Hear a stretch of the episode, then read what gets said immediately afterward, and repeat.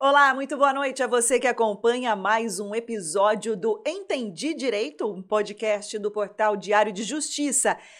E é parceiro agora, sabe de quem? Studios House. Exatamente isso, mesmo ambiente, mas agora estamos no Studios House. Anote aí, você também pode procurar Studios House em todas as redes sociais. Vai lá no Instagram, segue Studios House para conhecer todos os serviços que o Studios House oferece para você. E a gente vai falar ao longo do programa de hoje, no 32 episódio, Denis. Muito boa noite para você. Boa noite, Renata. Quase um trava-língua aí, né? 32 é. episódio do podcast.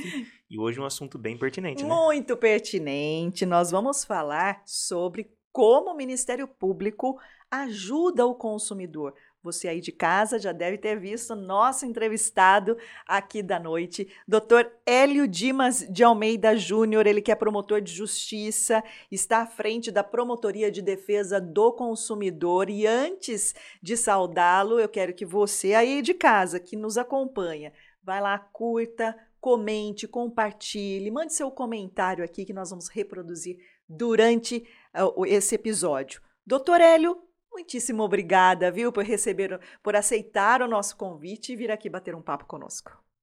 Boa noite, Renata. Boa noite, Denis. Boa noite. Na verdade, é uma honra para mim. Eu que agradeço pelo convite de poder colaborar com vocês e para toda a população que está nos ouvindo hoje, né? É, para tentar explicar um pouquinho para que todo mundo entenda direito como atua a promotoria do consumidor. Olha, olha só, entenda direito, já entendi, pegou clima, já pegou né, o clima do podcast, hein, doutor? Sim. E vamos tentar ajudar aí a população a entender um pouco como o Ministério Público atua, como que ele trabalha nessa área do consumidor, como que a gente pode auxiliar cada um que está nos ouvindo, né? E também como cada um pode procurar seus direitos nessa área, né? Porque muitas ações às vezes são até mesmo individuais. O próprio consumidor pode procurar um órgão de proteção ou o judiciário para defender seus direitos. É importante, né, doutora, a gente dizer, é, essa é a missão, né, a função do podcast, ele nasceu com essa missão de trazer uma linguagem é, do meio jurídico de uma forma mais didática que a população consiga né, acompanhar, entender melhor os seus direitos. E há uma gama aí né, de, de assuntos e de esferas, né, Sim, Denis? É, uh, os diversos órgãos que compõem o sistema de justiça, uh, permita chamar de uh, falar você, né? Uh, como representante do Ministério Público, né? Temos aí que envolvem o sistema de justiça que já vieram aqui representantes da Defensoria Pública, da OAB, né? Os próprios uhum. advogados que atuam nas mais diversas áreas. E o Ministério Público, ele tem diversas áreas de atuação. Hoje nós vamos falar de uma delas, que é a de proteção ao consumidor, mas tem criminal, uhum. meio ambiente, patrimônio público, uma série né, de áreas de atuação da instituição Ministério Público. Doutor Hélio, promotor de defesa do consumidor, nós vamos agora nos aprofundar sobre esse tema. E, Denis, eu posso fazer a primeira pergunta? Pode. Tem uma aqui engatilhada. Posso mandar? Pode mandar, Denis, depois eu então, pergunto. Não é uma pergunta Na verdade, minha, tá? não era pergunta. Doutor, tem como é. a gente reclamar do, do, do desse frio intenso? Pro... Pra quem a gente reclama? pra quem a gente reclama? Pois é, escolhemos uma noite boa. Né? Mas é. eu não reclamo do frio, porque eu gosto, viu? Não, eu adoro eu o frio, frio, Eu adoro o frio. Mas eu sou brasileiro, eu gosto de reclamar de tudo. Se tá frio, a gente reclama que tá frio. Se tá calor, a gente reclama que tá calor, né? Mas nesse caso, não dá pra reclamar pro Ministério Público, né, doutor? Não dá, né? Renato. Mas se um ar-condicionado der um problema e Dá. não aquecer, olha aí, só. Um aquecedor. É verdade. Olha, olha só, só você aí de casa, um exemplo prático. Deu problema no ar-condicionado, aí sim. Mas aí tem uma outra questão, né, doutor? Se for uh, um problema que atinge uma pessoa, o Ministério Público não pode atuar, né? Só em causas coletivas. Exatamente. A gente não teria legitimidade, que se chama, seria o termo jurídico, né? A gente não pode atuar para defender o interesse de apenas um consumidor, somente uma coletividade. É um grupo de pessoas, né? Não pode ser um número de minutos, mas tem que ser um número razoável de pessoas. É um grupo, uma classe, um determinado número razoável, né? Não um há um número bairro, fixo. uma comunidade. Exatamente. Não há um número fixo, mas tem que ter uma representatividade, representatividade, né? Não pode ser somente uma pessoa. E o interesse tem que ser um interesse social, um interesse relevante da população, dos consumidores, no caso, que é mais específico que a gente está falando aqui. É até bom explicar, né, Renata? Porque às vezes a pessoa vê um problema e fala, cadê o Ministério Público? É, já quer tem até- é, Tem até um. Uma figurinha, uma- né? É um, é, é? emoji? Não, emoji não. eu falo uma figurinha. É uma figurinha, Cadê né? o MP? Cadê o, É. cadê É o isso, MP? isso cadê mesmo. o MP? Né? Sim, exatamente. Infelizmente, a gente não pode atuar, obviamente, né, por obrigação constitucional, né, determinação constitucional, para defender uma pessoa como se fosse o advogado dela, né? A gente Uhum. atuaria como se fosse um advogado da sociedade, né, representando o interesse de uma coletividade, como eu disse, de um grupo de pessoas. Ô, Renata, por aqui ó, no YouTube já tem uma pergunta aqui, ó. Renato Gama, um abraço pra você, viu, Renato? Um abraço. Charada Renata. Já aproveita É, e se inscreve no nosso bonito, canal hein? aí, viu?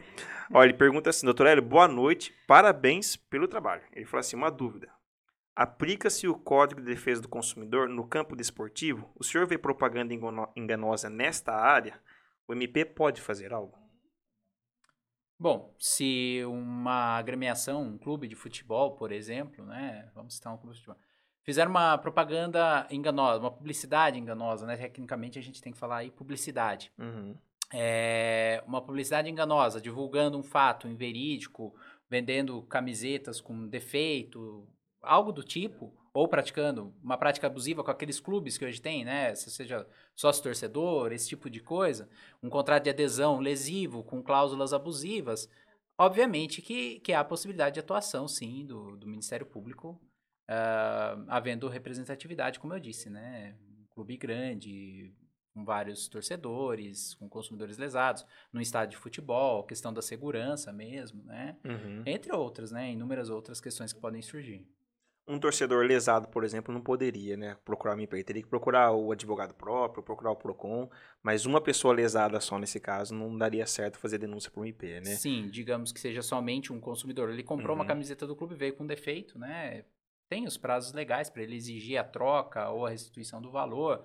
É, se ele não conseguir, ele pode, obviamente, procurar o PROCON, que é um órgão administrativo do Sistema de Defesa Nacional do Consumidor, é, ou até mesmo um juizado especial civil né, da comarca dele, ou um advogado entrar com uma ação para poder ser ressarcido. Perfeito. Respondida a sua pergunta, então, Renato Gama, não se, inscreva, não se esqueça de inscrever no nosso canal É aí. isso aí. Bom, doutor, é, você estava explicando sobre é, o Ministério Público ter, é, agir né, em causas coletivas, que envolva, né, independentemente do assunto, a gente sabe que tem uma atuação é, intensa do- da Promotoria de Defesa do Consumidor, questão de serviços públicos como água, energia, é, transporte público.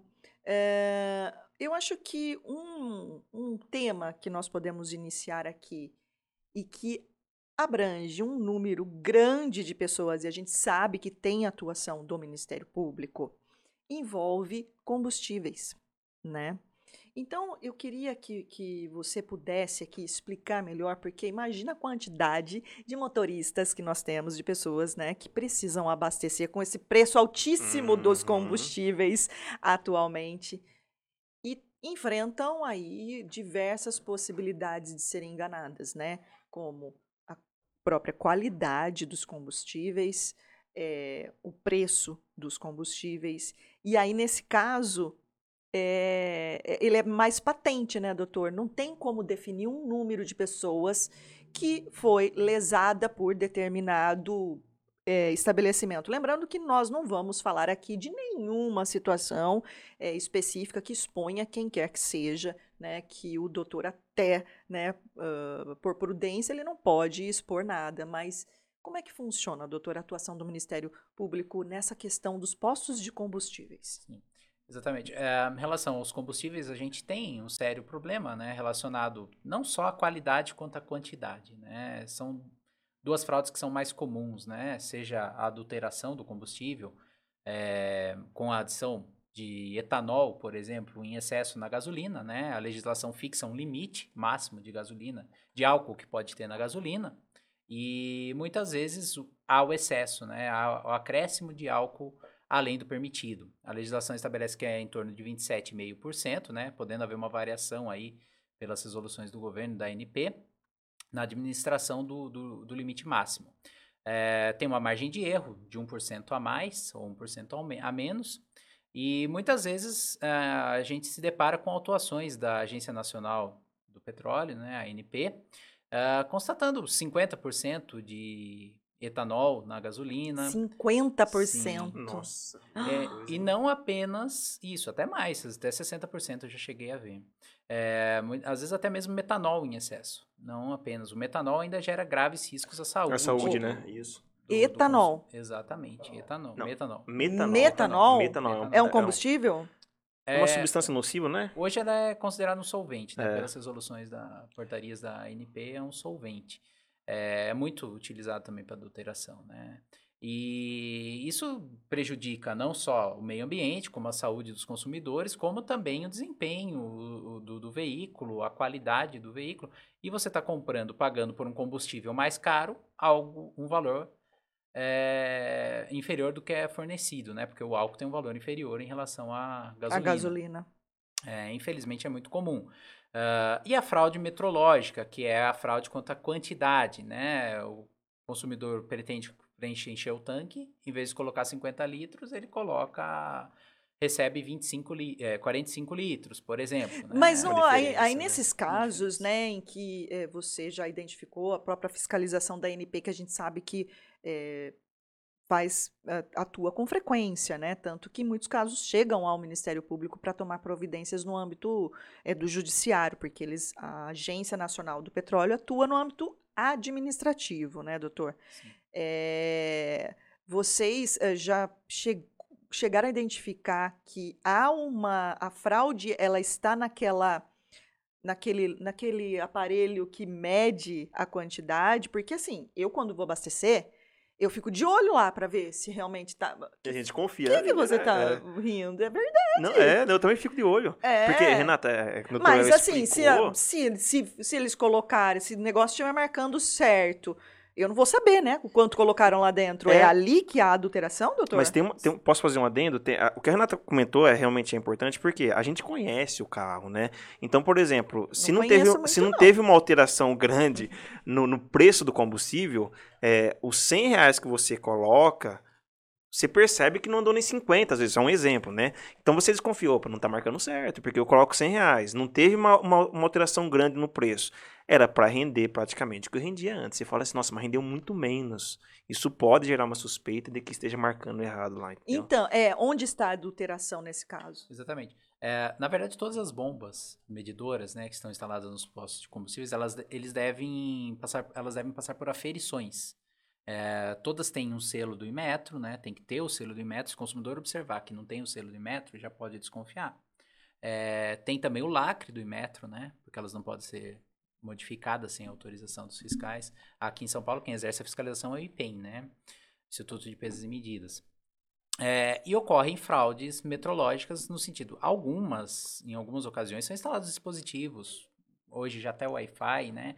Uh, que é alterado no próprio celular ou mecânico mesmo, é instalado um dispositivo mecânico que acaba por reduzir a quantidade de combustível. Então, muitas vezes fica até difícil de identificar essa fraude. Mas uh, acho que aqui é importante a gente dar um conselho para o consumidor. Né? É, tanto quanto a fraude uh, a respeito da qualidade, quanto a questão da quantidade, ele pode exigir do estabelecimento comercial, do posto de gasolina, a análise da qualidade, que se chama é um teste de proveta que é feito, né? Na gasolina é possível fazer isso e ele já indica se a quantidade de álcool está em excesso ou não, se for uma fraude relacionada a excesso de álcool, né? E também a fraude metrológica, é possível ele pedir a aferição da bomba de combustíveis. Essa bomba de essa o mecanismo para ser feita a aferição é um tanque, um tambor de 20 litros, né, em que é colocado 20 litros de combustível e ele tem que indicar a marcação de 20 litros. Há uma margem de erro, né? Em prejuízo ao consumidor é admitido até 60 mililitros e em benefício, em, em, em benefício do consumidor até 100 mililitros. É, isso pode ser exigido por qualquer consumidor em Na qualquer hora, estabelecimento. sim. Na e aí hora. eles são, eles são Olha, obrigados a fazer isso. Sim, são obrigados. E se ele falar, não vou fazer. E- Aí ele pode chamar a polícia. Polícia e tal, Ah, aham. A polícia, né? A gente não tem uma equipe de rua que vá fiscalizar, Sim. que vá poder fazer uma prisão em flagrante, eventualmente se tiver adulteração, ou se ele estiver se recusando, pode ser acionada a polícia, né? Seja a polícia militar, a polícia civil. Uhum. É, mas aí a gente tem um outro problema que tem sido muito comum. Vou citar aqui na cidade de Limeira, não vou indicar estabelecimento, Sim. nada. Mas ahm, muitas vezes a ANP tem ido a esses postos e tem verificado que esses equipamentos não estão aferidos. Porque todos esses equipamentos têm que ter aferição e também o certificado de registro no IPEM, no, no Inmetro, desculpa. Né? Ele tem que obedecer as normas da, do Inmetro para poder ter validade essa análise que é feita, né? Ahn, a, ANP acaba por notificar, expedir medidas separadoras de conduta, que é na a- se destina exatamente ao estabelecimento adquirir esses equipamentos, manter os certificados de calibração e ahm, mantê-los todos em ordem e ter eles em poder né, no estabelecimento. Ah, mas muitas vezes eles acabam até por não cumprir. Então a gente pede novas fiscalizações, sempre tem tá, tá em cima cobrando isso.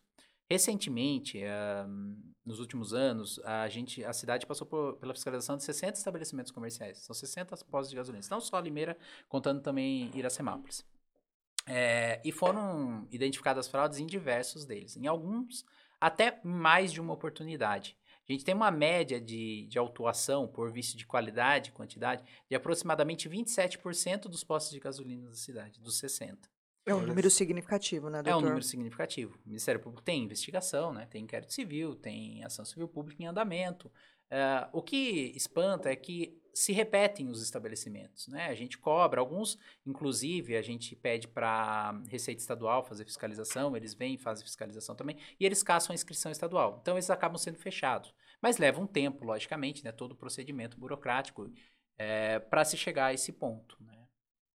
Nossa, que coisa, Renato. Nossa. Mas eu fiquei impressionado com essa informação da, da- que o consumidor pode chegar lá e pedir a aferição tanto do, da quantidade, né, para ver se está medindo corretamente, quanto da qualidade. Exato. Então E fica a- a dica, E aí, né? nesse caso, doutor, é exato, fica a dica, e nesse caso, assim, ele está produzindo uma prova, né, em que ele pode daí pegar essa prova e falar assim, é, não sei se PROCON, os outros órgãos, eles auxiliam o Ministério Público para fundamentação de alguma medida perante o judiciário, é, mas é, de que forma que daí o consumidor ele se sentiu lesado, ele foi num posto, às vezes não conseguiu por meio desse teste, né? Porque o posto, creio eu, que se ele sabe que existe alguma irregularidade, é, um, é o que eu creio, não sei na prática, né, de vocês que estão ali na linha de frente.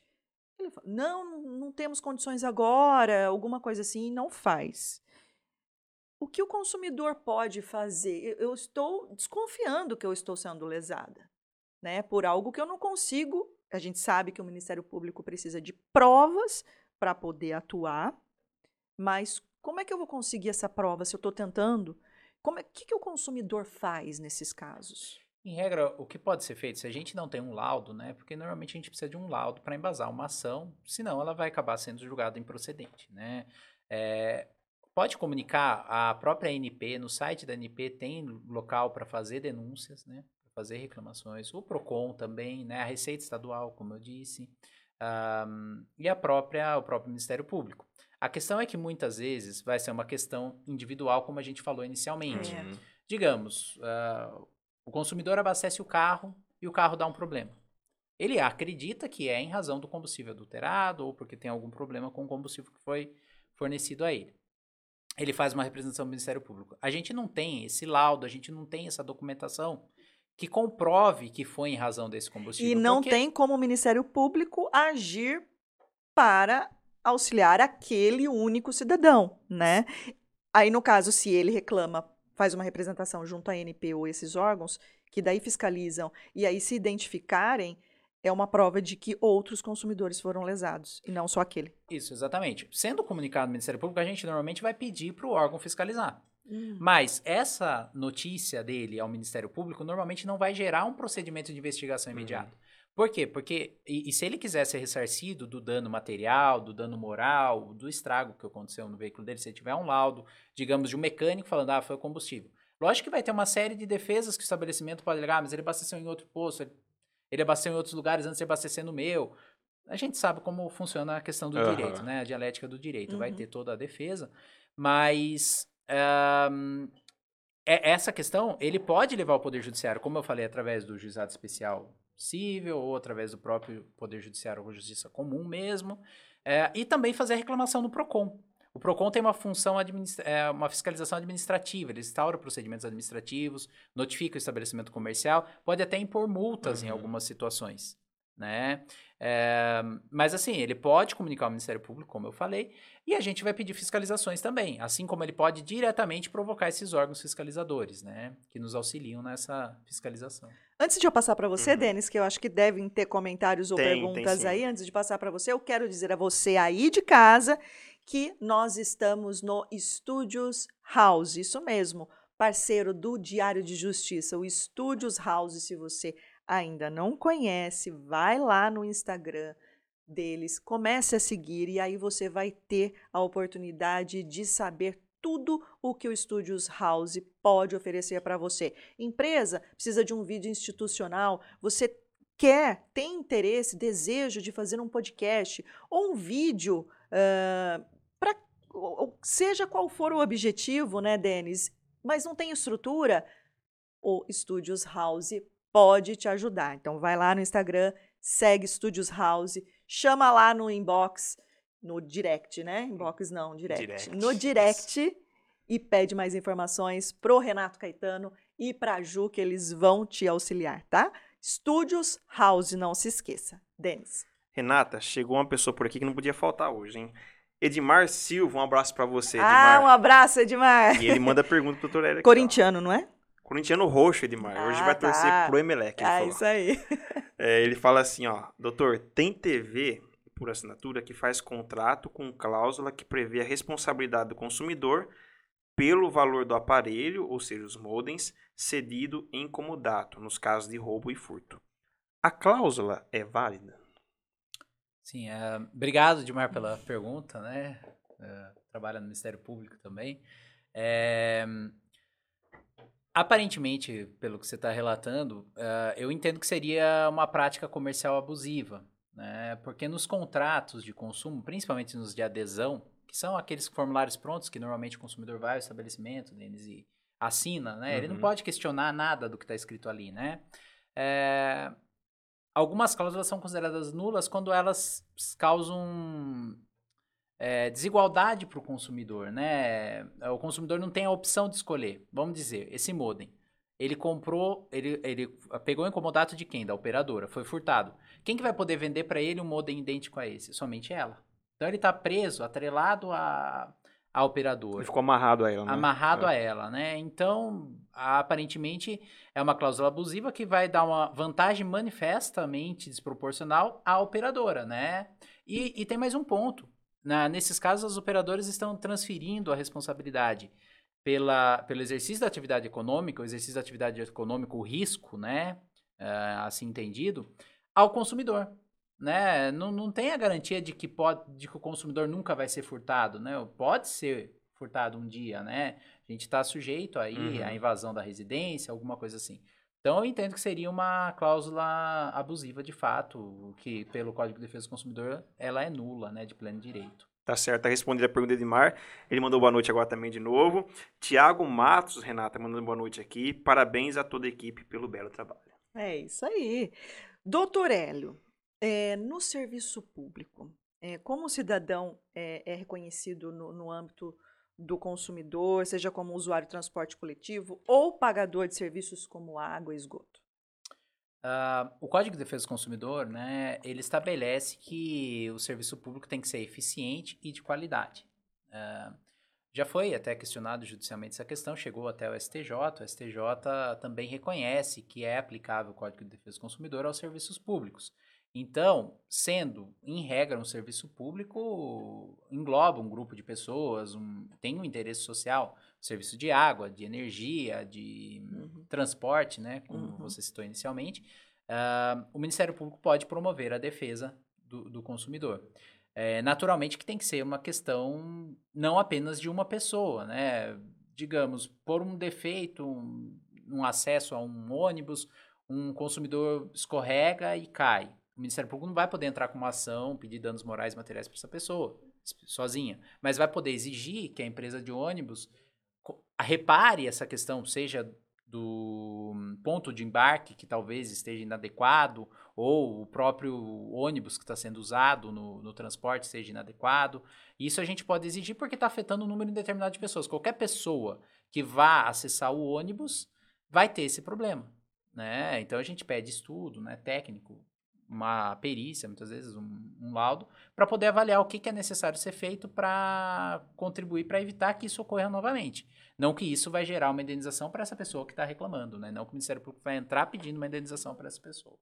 Eu tenho uma dúvida, Renata, que claro. surgiu agora.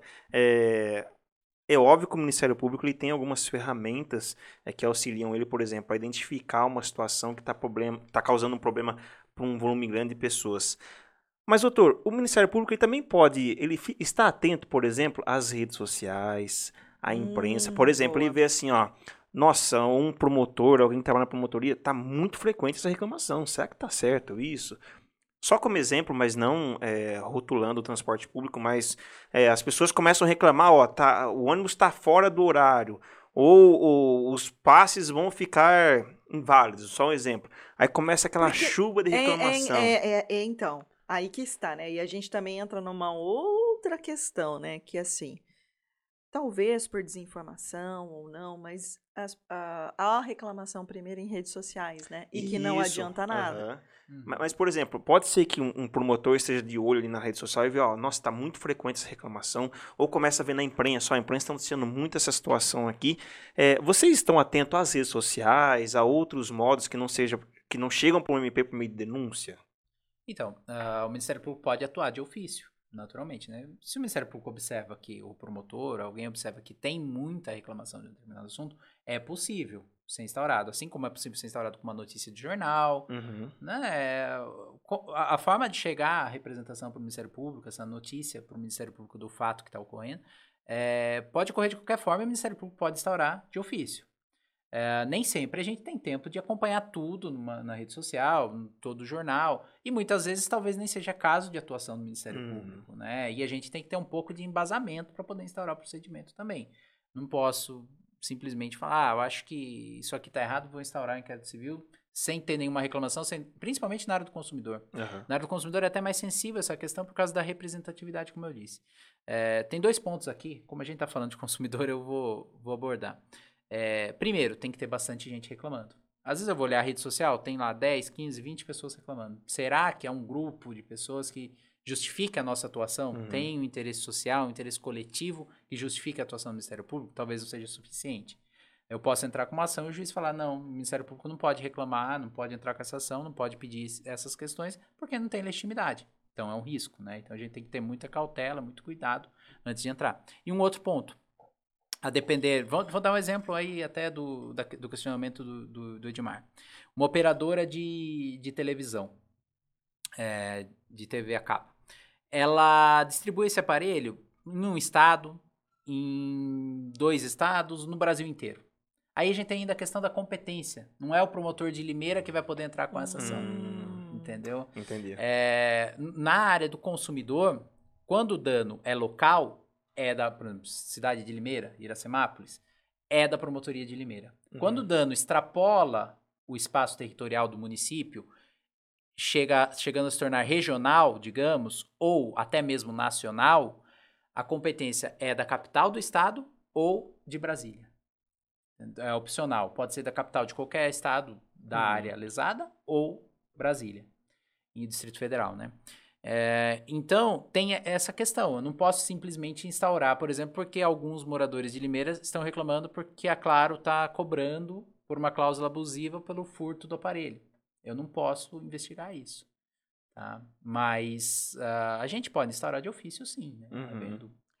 Aí eu lem me lembrei também de uma outra situação e que é, é importante que seja esclarecido, porque em época de temporais, né, com raios, né, queda de energia e queima tudo quanto é eletrodoméstico. Tem muitas reclamações, né? As pessoas é, perdem o seu, tem prejuízo, né, com é, uma suposta falha da uh, uh, concessionária de energia. Mas como é que nesses casos o Ministério, a Promotoria de Defesa do Consumidor, ela pode atuar tendo em vista que ela precisa tomar cautela de verificar se ela, ela é, atende né, um número determinado de pessoas, uma coletividade, uma comunidade. Em regra, aí é interessante a questão do Sistema Nacional de Defesa do Consumidor, né? Todo inquérito civil que o promotor do consumidor instaura, normalmente ele pede informações para o PROCON. Ou a gente pode procurar em sites, mas aí já talvez já fuja um pouco da abrangência local, né? Sites como hoje tem o consumidor.gov, que são registradas reclamações, mas aí você vai ter de outros locais, não só da cidade especificamente, uhum. né? A gente falando aqui de Limeira. É, a gente ser para o PROCON. Uh, nos últimos cinco anos, nos últimos dois anos, quantas reclamações relacionadas à queda de energia vocês receberam em face da concessionária? Hum. Eles vão informar para a gente. A gente oferece para ouvidoria. Muitas vezes a gente recorre também às agências reguladoras, né? Que elas também têm ouvidorias, uhum. elas também recebem reclamações. Um, no caso de energia seria a Arcesp, né? E, e, às vezes vem a informação de que, ah, durante os últimos cinco anos eu recebi duas, três, quatro reclamações. Hum. Então, eu não, eu, o Ministério Público, como que eu vou comprovar a minha legitimidade para atuar e cobrar em juízo a reparação desse dano ou a, a obrigações de fazer?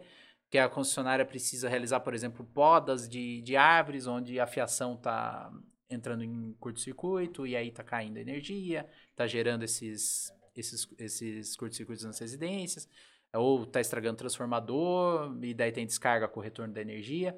Então, isso às vezes fica um pouco difícil, mas a gente realiza diligências, né? Às vezes recorre até a jornais mesmo, localizando informações de outros locais onde há reclamações e tudo, mas de, sempre a gente vai depender dessa, desse grupo de pessoas. O consumidor pode se dirigir até o Ministério Público com abaixo assinado. 10, 20, 30, 40 pessoas de vários bairros distribuídos na cidade. Né? Essa é uma alternativa muito boa para o consumidor, né? Uhum. Que às vezes ele quer uma atuação mais incisiva do Ministério Público, mas é importante que saiba que é preciso levar, né, além de provas, né, também demonstrar que há um, um número indeterminado de pessoas, né? e aí levando um abaixo assinado pode ser uma, uma, uma, forma, né, doutor? Exatamente, exatamente. Tem que ter representatividade, é o que eu falei. Não, não, não é possível a gente atuar com uma reclamação. Ah, queimou um aparelho meu de TV. A gente até realiza a diligência, a gente pede informação, mas muitas vezes a gente não tem um número suficiente de pessoas para poder promover uma ação. Mas isso não impede que o consumidor ajuize uma ação individual e peça o dano material, moral, Infelizmente, às vezes ele não vai ter a, não vai ter o apoio do Ministério Público, a ação do Ministério Público, mas ele pode entrar com ação individual. Ele... E a gente orienta nesse sentido quando ocorre isso, né? É. A gente tem a obrigação até de documentar, a gente arquiva o procedimento e comunica o consumidor que foi arquivado, mas que isso não impede ele de ajuizar a ação individual. Aí ele precisa recorrer a um advogado particular, se for o caso, ou até mesmo a defensoria pública, né? Aí na defensoria pública tem a análise da hipossuficiência da pessoa para ver se ela tem direito ou não de ser assistida por um defensor público. No juizado especial, aliás, dependendo do valor, né, não sendo um valor muito alto que a ser pedido, é possível a pessoa ingressar com a ação sem advogado. Então, ela não vai nem ter custo com o advogado. Doutor, alguns pontos aqui que, que eu me lembrei, tomara que eu me lembre agora é. para falar, que vai falando, a gente vai pensando um monte de coisa. Um veículo bom, você estava falando de imprensa, né? Diário de Justiça, ele é ótimo, viu, doutor? Uh... Eu assino embaixo. Doutor, o senhor uh, comentou de alguns órgãos de defesa do consumidor, como o PROCON. É, ele, ele, ele, ele, outros, não sei se outros órgãos, eles têm auxiliado de forma eficiente o Ministério Público para atender a coletividade? São, são importantes? Então, uh, eu vou até fazer um breve introito para explicar o que é esse claro. sistema de defesa do consumidor. Acho que, é, acho que é importante, né? A gente tem falado bastante dele. A Constituição estabeleceu a proteção do consumidor, a defesa do consumidor, como um direito fundamental. A Constituição de 88 trouxe como um direito fundamental. E para isso, e também como um princípio da ordem econômica. Para isso, ela determinou, no, nos atos de disposições transitórias, a criação de um sistema de proteção do consumidor. É interessante até que o artigo 5 fala em defesa é, isso é importante, né? A gente, a gente olhar para isso. Que ele fala defesa do consumidor. Uhum. O que, que isso faz? Ele reconhece o consumidor como hipossuficiente, como uma pessoa frágil perante os fornecedores, perante as empresas, perante os, comer os comerciantes. Então ele merece uma defesa. Então ele tem vários mecanismos, várias ferramentas para defender o consumidor nesses casos. Entre, inclusive, mecanismos processuais, que é a inversão do ônus da prova, facilitação da produção de prova, de defesa, né? Mas, voltando para o assunto aqui, foi criado esse Sistema Nacional de Defesa do Consumidor. O Sistema Nacional de Defesa do Consumidor é composto por diversos órgãos, entre eles o PROCON, o Procon, ele está aberto ao público para receber as reclamações, ele registra as reclamações, ele notifica as empresas, as empresas respondem e muitas demandas são solucionadas através do Procon, né? Principalmente essas demandas individuais. E é importante o consumidor procurar o Procon antes para ter o registro, né, no Procon da reclamação, até para entrar e embasar a sua ação judicial, se for necessário, se a empresa não acolher a reclamação. Com esses registros, esse registro, esse banco de dados do PROCON alimenta o Ministério Público de Informações para garantir, se eu tiver 20, 30 reclamações contra determinado plano de saúde no PROCON, é, de um assunto específico, naturalmente, às vezes são assuntos uhum. diversos, né? É, contra uma concessionária de água, contra uma concessionária de energia. Tudo isso vai, vai tornando mais robusta essa legitimidade, essa representação, essa representatividade do Ministério Público para a gente poder fazer algo. Mas às vezes a população não procura o PROCON. Às vezes a gente até realiza diligência no, em, no ESAG, no sistema ESAG, que é o uhum. sistema do processo judicial. Aí a gente localiza diversas ações individuais contra a mesma empresa, pelo mesmo fato, pela não entrega do produto ou pela entrega do produto com defeito. Com isso, a gente entra com a ação. Mas a, a, eu percebo que talvez a questão seja mais a ausência de procura ao PROCON, não o não auxílio do PROCON. Entendi. Porque tudo que a gente pede é solucionado, o PROCON responde, a gente tem uhum. é, esse, essa troca. Essa troca. A questão é as pessoas procurarem mais o PROCON para registrar essas reclamações. Isso que é importante. Para a gente ter, de fato, um cenário macro, né? um cenário de tudo, de como está ocorrendo de fato o problema, né? e não uma questão individual. Apenas. Doutor, então veja se eu vou falar corretamente. O senhor me auxilia também ali olhando para a câmera. Você aí de casa precisa de auxílio, quer fazer uma reclamação, busque os órgãos competentes, o PROCON, o Ministério Público e não as redes sociais. O Instagram, o Facebook não vão resolver o seu problema, certo, doutor? Exatamente não adianta nada não formalizar a reclamação, seja no PROCON, seja no Ministério Público, seja nas agências reguladoras, que também tem um importante papel nisso, e principalmente porque elas fiscalizam, né? Elas têm obrigação e têm já equipamento, é, equipamento técnico, pessoal especializado para fazer um laudo, para fazer uma perícia, para analisar a qualidade da água, a, qualidade, a questão da energia das interrupções, além da ouvidoria das próprias empresas. Lógico que às vezes isso é resposta da empresa, mas é uma exigência legal de que ela tenha ouvidoria. E a gente pede os dados, às vezes até em basações, é, é, na, na, resposta da ouvidoria, que também tem muitos registros. O Denis. O Renato. Você tem bastante coisa aí, né? Não, eu tinha um apontamento para fazer. Mas é... só para ver se você me ajuda ah. a recordar. Você se lembra que no início da pandemia nós é, acompanhamos, né? E aí o doutor também pode falar da, da atuação do Ministério Público. Uhum. Começou a haver um sobrepreço gigantesco de máscara, né? De Sim. luvas, uhum. de, vários, de vários itens. Aí começou o supermercado.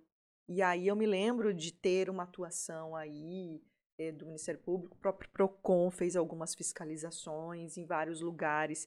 E aí demonstra, né, doutor, a importância de todos os órgãos desse sistema de defesa do consumidor atuarem para algo que foi, assim, atingiu. Aí não teve jeito, né, doutor? Atingiu todo mundo mesmo. Exatamente. A gente, o Ministério Público instaurou o procedimento, solicitou fiscalização. É, quando havia denúncias e também sem denúncias, né? Porque havia um exagero, né? Um aumento de preços uh, constatado assim. Uh, era público e notório isso, né? Todo mundo noticiando, todo mundo reclamando. Uh, o Procon realizou várias visitas, realizou, se eu não me recordo agora, talvez a memória pode me falar, mas eu acredito que tenha realizado até autuações aqui em Limeira, Sim. em razão do, do preço, né? Teve uma apreensão também que foi solicitada pelo Ministério Público, que foi juntamente com a Polícia Militar, relacionada ao álcool em gel. Foi. É, hum. Então, essa atuação é muito importante, né? Mas precisa ser registrada no local adequado. Não adianta ficar no Facebook, no Instagram, fazendo, reclamando e não levar o conhecimento de quem pode solucionar o problema, né? É, É, isso Daí é depois não adianta colocar lá, no WhatsApp, né, Denis? Cadê o Ministério É, Público? e, e coloca na rede social, às vezes acaba ofendendo outra pessoa e pode ser processado ainda. É, é Mas, uma bola ô, de neve, né? Renata, só, só fazer. Eu ia fazer uma pergunta nesse sentido da pandemia, mas eu vou fazer um adendo aqui é, da importância de, de comunicar os órgãos corretos, né? E aonde pode chegar. O portal de Justiça noticiou recentemente um É caso. importante esse portal. Muito importante. Vai vendo, olha só a situação. O cliente de um banco, Renata, ele foi usar o cartão e descobriu que o, que o banco tinha alterado o seu limite. E Ah. por conta disso ele ficou com uma dívida e foi na justiça para reparar isso daí, para anular o contrato com o banco e para anular essa dívida pela mudança de limite que não foi informada a ele.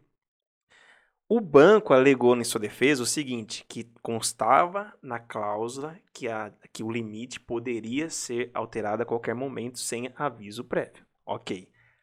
Porém, Renata, Hum, no mesmo mês que teve a alteração do limite, hum. teve uma reclamação simultânea no Procon. E para o Procon, o banco afirmou que teve uma falha no seu sistema que alterou o limite é, sem autorização do banco. O sistema autorizou por conta própria o limite dos clientes e não foi uma, uma, uma situação é, proposital. O banco falou, ó, Uhum. vou alterar o limite.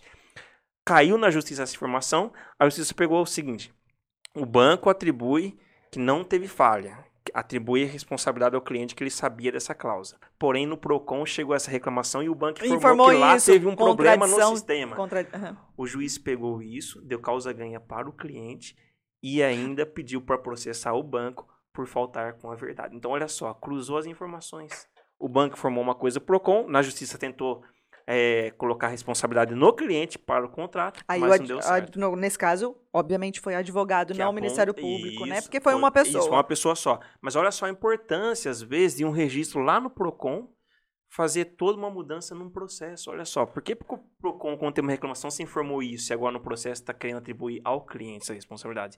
Então fica a dica, é importante registrar o PROCON, porque às vezes o PROCON ele vai lá com aquela queixa, cobra a empresa, a empresa dá uma resposta e ele pode ouvir essa resposta com o consumidor. Só que essa resposta fica registrada no PROCON, né, Renato? Com então certeza. é importante você chegar no meio certo. E aí você mencionou a pandemia né, do- dos preços. Eu queria saber, doutor Hélio, se nesse período 2020, 2021, que foi o auge da pandemia, agora nós estamos na pandemia ainda mais um momento menos crítico, né? Quais foram as reclamações mais frequentes que chegaram no Ministério Público e que o Ministério Público atuou? Por exemplo, eh, teve alguma situação que não existia, mas a, a partir da pandemia começou a existir uma certa reclamação que ficou mais recorrente durante a pandemia? Ou uma coisa ficou mais evidente? Sim, é, nós tivemos, assim, que foi mais comum, né, inicialmente, a questão das escolas, do ensino remoto, do ensino à distância, é, mensalidade, continua pagando mensalidade no mesmo valor, no valor É verdade, inferior. Ah, a gente realizou um trabalho, fiscalizou diversas escolas, pediu o auxílio da Fundação Procon também, né, foi encaminhado até para o núcleo regional do Procon para analisar as planilhas e despesas nos termos da legislação. E assim, a- na verdade, a grande maioria estava dentro do valor mesmo, porque tem, tem despesas inúmeras, Uhum. né? E o PROCON concluiu que estava de acordo com, com as despesas que as escolas vinham tendo. Porque realmente elas tiveram que desembolsar valores financeiros para montar um, um equipamento tecnológico, um parque tecnológico, para poder atender essa demanda também do ensino online, comprar sistemas e tudo, né? Eh, Outra questão que surgiu muito foi a questão do transporte, em razão da interrupção de linhas. Isso daí foi uma briga constante, inclusive com ações judiciais, acho que todo mundo acompanhou, né? Ehm, hoje, iniciando a operação da nova licitação, a gente tem que analisar como esse novo contrato né, de concessão, como vai, vai se acalmar, como que vai se assentar a questão do transporte público, para saber se está faltando linha, se não está, se estão cumprindo com os horários, se não estão. Não é algo tão tão simples, né? A gente tem que analisar É o caso complexo, concreto, Uhum. né? Não dá pra gente falar o que aconteceu no passado em razão da, do corte de suspensão de serviço de ônibus com a realidade atual, né? É, hoje todas as atividades econômicas já retornaram, já tem um contrato novo de licitação, de, de concessão. Então a gente tem que ponderar tudo isso, né? Sem prejuízo do cumprimento Estão em andamento as ações ainda da época da pandemia relacionadas ao transporte, inclusive multas em face da, da concessionária. É, e a questão do, do, do, do vale, do transporte também, né? Do, dos créditos, como você mencionou no começo, mas esse não foi nem tanto na pandemia, já foi uhum. um pouquinho antes, né?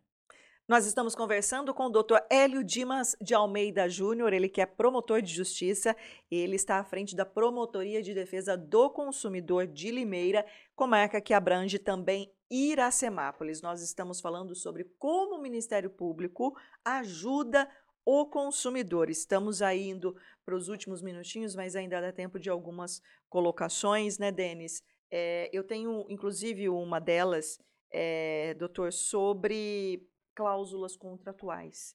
Né? O consumidor ele assina qualquer contrato que seja, enfim, de serviço público, privado, enfim.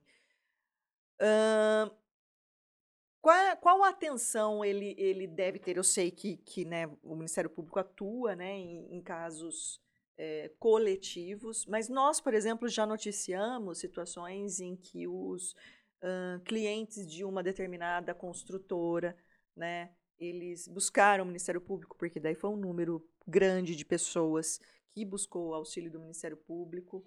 É, qual deve ser a, a cautela com relação a cláusulas contratuais antes de assinar e depois de assinar, o que, que dá para ser feito? Bom, uh, como eu disse, em regra são contratos de adesão. É o contrato pronto, padrão. O consumidor pode, no momento da contratação, questionar, tentar conversar no estande de venda, falar, olha, mas isso daqui não é justo, isso daqui aparentemente está errado. Talvez ele não tenha um embasamento jurídico para questionar. Mas se ele tiver um advogado, ou se for né, o... Ou na dúvida não assina, né, doutor? É, o, o ideal é não assinar, mas não assina. uh, é aquela questão, é o sonho da casa própria muitas vezes, o sonho é, e nesses momentos de fragilidade, na verdade, né? Porque a pessoa fica ansiosa, animada, feliz por estar tá podendo realizar um sonho, com uma promessa, muitas vezes, de parcelamento e tudo, ela acaba assinando, né? É, mas ela pode tentar questionar. O que ela encontrar no contrato, ela lê o contrato e entender que não é justo, ela pode perguntar para o gerente, para quem está ali no stand de venda, e falar: olha, mas isso daqui eu vou perder tudo que eu paguei se eu pedir para rescindir o contrato. Estou dando um exemplo uhum. absurdo, né? Uhum. Digamos que o contrato mencione que ah, o consumidor pede a rescisão do contrato. Então você vai perder tudo que você pagou durante 10 meses, 12 meses. Não vai receber nada de, de volta. Isso é, obviamente, uma cláusula abusiva, né? Porque está tornando, lesando o consumidor e trazendo uma vantagem excessiva para a construtora, para a incorporadora ele vai questionar essa cláusula. Se eles falarem que não pode tirar, o consumidor seria obrigado a assinar, né, se ele quisesse fechar o contrato. Mas ele poderia também levar, fazer uma reclamação no PROCON, porque o PROCON pode atuar também cobrando que a empresa retire essa cláusula dos contratos, dos futuros que ela fizer. E com o tempo ele pode voltar lá depois de algum tempo e assinar o contrato sem essa cláusula. Né? Mas pode também fazer uma representação no Ministério Público, pode levar ao conhecimento, mas sempre observando essa questão do número de lesados, né? For um, um prédio, um condomínio residencial para 40, 50 pessoas, talvez não, o Ministério Público não tenha legitimidade. Né? Tem a questão do interesse social também, uhum. tem que ser uhum. algo relevante né? para a sociedade local, não pode ser uh, um, um condomínio, condomínio, por exemplo, de alto padrão. O Ministério Público não vai ter legitimidade para atuar. Já um de, de Minha Casa Minha Vida, sim. Uhum. Então, tem essas ponderações também. Mas eu acho que assim, o conselho que fica mesmo para o consumidor é questionar as cláusulas no momento em que está contratando. Uh, entendendo que não é justo, não sendo acolhido o pleito dele, ele se dirigir até o PROCON com esse contrato, com essa minuta, com esse modelo e perguntar para o PROCON se, se, o PROCON entende que está uhum. correto. O PROCON pode instaurar uma demanda, uma, registrar e até notificar a construtora para modificar essas cláusulas, né? Denis, hum, tem alguma colocação aí? Porque Não. eu acho que ficam aqui alguns ensinamentos, uhum. né? Algumas lições importantíssimas, né, doutor? Primeiro de tudo, Ministério Público atua em causas coletivas, né? Não pode atuar como advogado individual, né, de cada cidadão. Então, é, isso é constitucional, está na Constituição, né, no, sim, doutor? Sim. Ministério Público é advogado do povo, quando buscar o Ministério Público, é preciso levar um mínimo de provas, até para que possa ser iniciado um procedimento. O Ministério Público pode sim atuar de ofício, mas é importante que seja levado um mínimo de provas para iniciar as mais diversas possibilidades de é, providências, né, doutor? E no caso da Promotoria de Defesa do Consumidor, precisou, eh, teve algum problema com algum serviço, algum produto, não fique só nas redes sociais, né? Tem que formalizar aí a sua reclamação.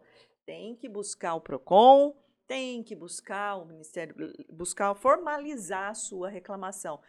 A gente sabe, né, Denis? A gente é, é brasileiro, a gente gosta de reclamar mesmo tudo. do frio, do calor, né, da chuva e por aí vai. Mas teve prejuízo, busca orientação, veja se é legitimidade do Ministério Público ou não, mas reclame de forma oficial. Com certeza. Renata, por aqui, ó, doutor Márcio, um abraço, doutor Márcio, sempre nos acompanha. Doutor Márcio Fernandes, Isso. um abraço, doutor, presidente da OAB Limeira. Falar parabéns a todos, como sempre, o programa mandando muito bem. O Renato Gama voltou a comentar aqui, ó, parabéns aos entrevistados, excelente programa, muitos esclarecimentos. Sociedade agradece a atuação do Ministério Público. Eu vou fazer uma revelação aqui que eu acho que o doutor não sabe. É maior frustração da Renata, inclusive ah, ela queria levar para o Ministério Público, é. foi quando ela descobriu a, questão do, do hambúrguer lá do, do McDonald's, né, Renata?